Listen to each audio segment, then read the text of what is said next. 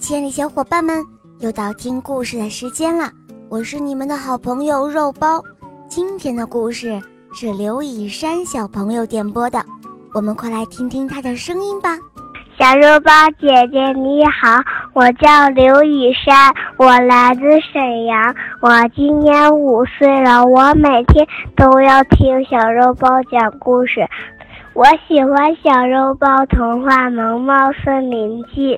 我也喜欢《恶魔导师王复仇记》。今天我想点播一个故事，名字叫《方糖先生》。好的，小宝贝，那就由我来为你讲这个故事喽。谢谢肉包姐姐，我爱你。下面请收听《方糖先生》，演播肉包来了。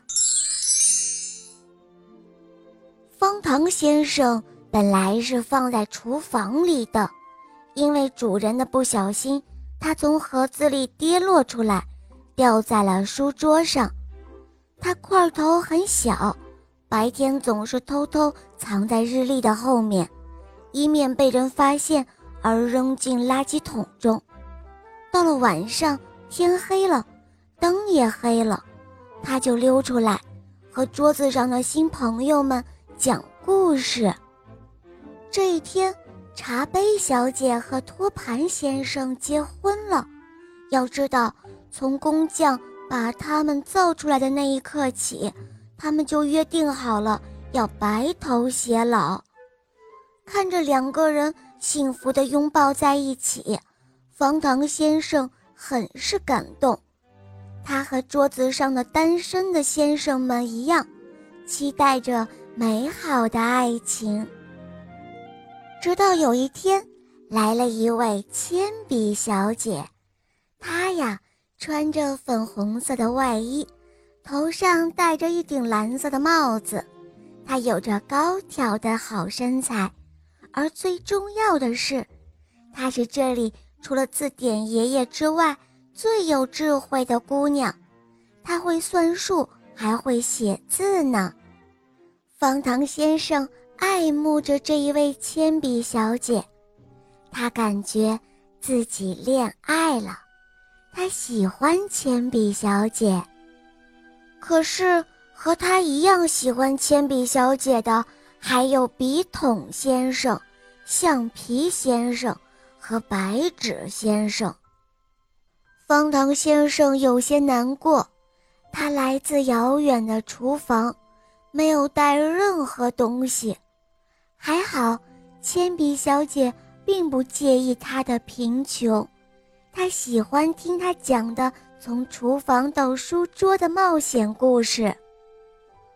有一次，方糖先生正在讲他的好友瓮汤勺，为了碗姑娘和筷子决斗了，结果脚底下打了滑。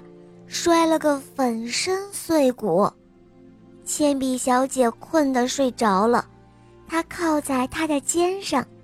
那个时候啊，仿佛空气中都飘荡着甜美的气息。然而，其他喜欢铅笔小姐的单身汉们都嫉妒极了。橡皮先生说：“不管你做错了什么。”我都能够纠正你的错误，笔筒先生说：“我我能给你一个安稳的家，永远包容你。”白纸先生说：“我能给你展现自我的舞台，我们多么相配啊！”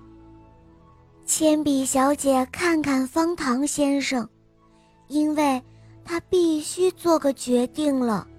不然，其他人可能会把他们赶走的。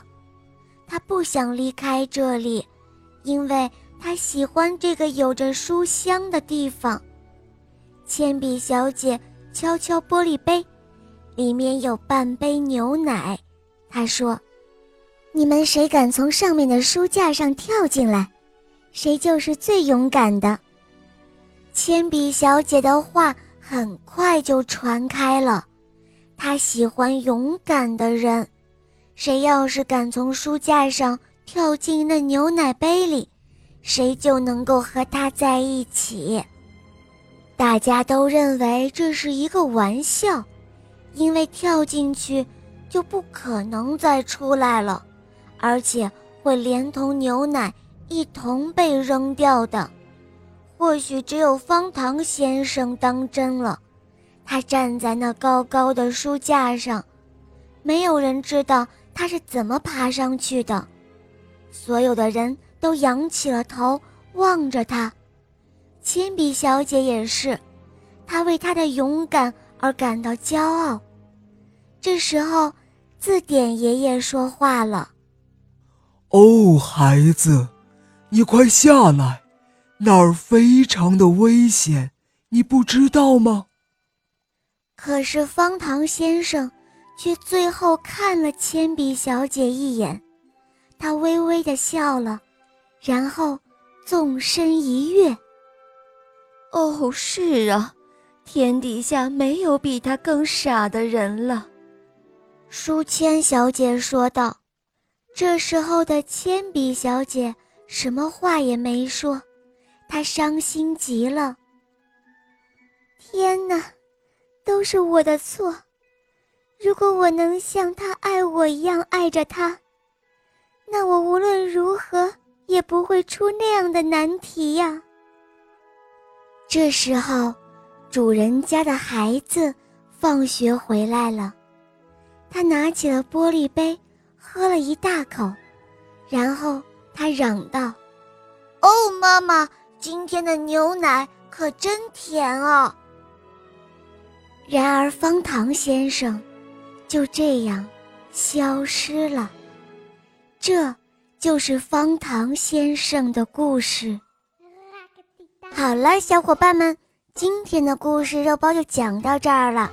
刘以山小朋友点播的故事好听吗？嗯，你也可以找肉包来点播故事哟。